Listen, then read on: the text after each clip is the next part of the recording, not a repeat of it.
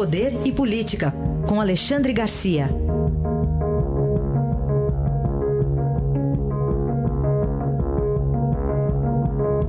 Oi, Alexandre, bom dia. Bom dia, Carol. Falar sobre essa polêmica envolvendo a ministra Tereza Cristina e a supermodelo Gisele Bündchen, que deve ser agora uma embaixadora do Brasil para divulgar a produção nacional de alimentos dentro dos parâmetros de preservação da natureza, mas teve aí um, uma troca de, de fala, falas ríspidas entre as duas um pouquinho antes, pois né? é, foi um, foi um certo bate-boca, né? Bate-boca, bom. É, bate mas eu, eu, tava, eu assisti ontem um, um, a uma palestra de Evaristo de Miranda, que é chefe da Embrapa Territorial. E aí a gente vê, afinal, qual é a verdade, aonde está a verdade. O Brasil preserva três vezes mais território do que a média mundial. Né? O, as lavouras, segundo a Embrapa, ocupam 7,8% do território. Mas a NASA diz que é menos do que isso, 7,6% do território. Isso é metade das terras indígenas, que são 13,8% do território. Cada vez mais está aumentando o rebanho bovino e diminuindo o, o, a área das pastagens. Na, na prática, o Brasil preserva metade do seu território. 37% estão separados pelo INCRA, uh, pelas reservas indígenas e pelas reservas quilombolas. Então parece que nós somos, ao contrário, campeões de preservação.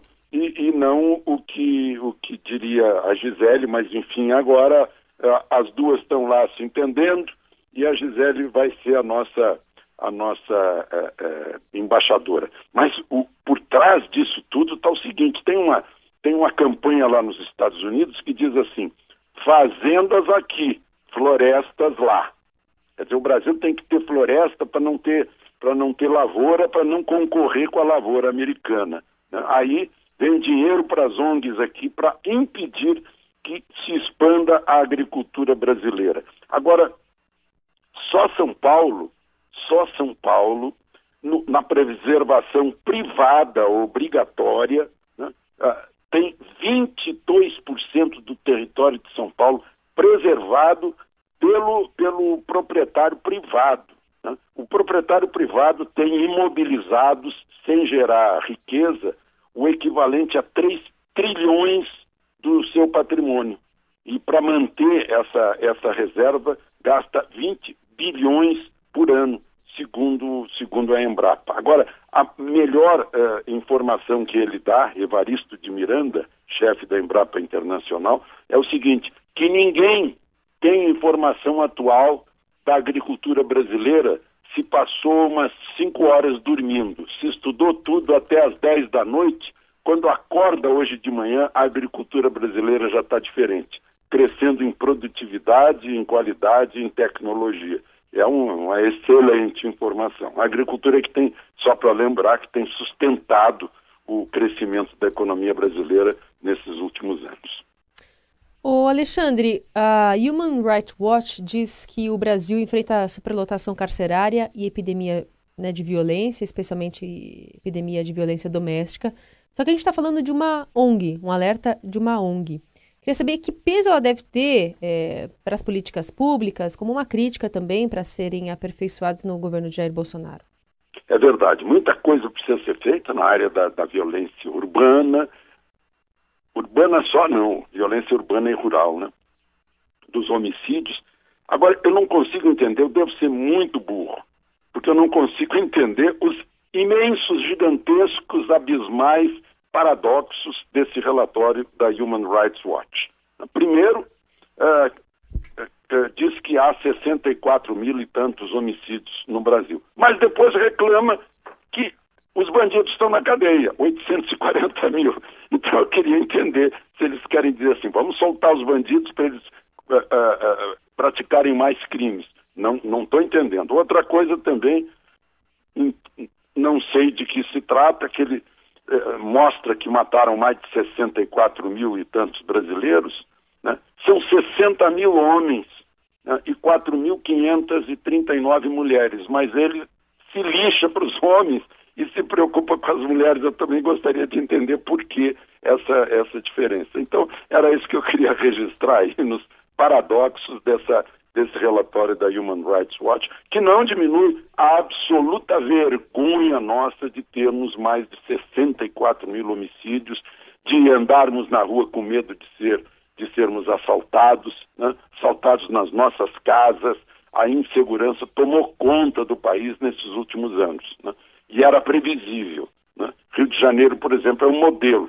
A gente estava percebendo, eu percebia há 40 anos, quando comecei no Jornal do Brasil, isso aqui vai ficar insuportável, porque as pessoas aplaudem o bandido, vaiam a polícia, né, e estão achando que é, que é uma coisa bonita ser bandido, o bandido se explica, coitadinho, é o direito dele, porque ele não tem outro tipo de renda, né, acabou nisso, que aí está. Você destaca da conversa, né, do encontro entre o presidente Bolsonaro e o presidente do Supremo da Venezuela no exílio? Tá para nós, em primeiro lugar, ele deve estar muito chateado com essa história do filho Flávio, senador lá no Supremo, né? Que entrou assim para defender o Queiroz como se estivesse envolvido. E eu gostaria de sugerir, aproveitando, abrindo essa, esse parênteses, sugerir que uh, se, se uh, faça, uh, se façam CPIs em todos os legislativos do país sobre esse negócio de caixinha eh, de gabinete de legislador, de vereador, de deputado estadual, de deputado federal, de senador. Bom, segundo lugar agora, o Brasil ficou, ficou na frente, aí era a Colômbia, mas agora parece que o Brasil é que está na frente eh, de apoio à oposição venezuelana. Né? O presidente do Supremo no exílio, porque o Supremo de lá fugiu para não ser preso, né?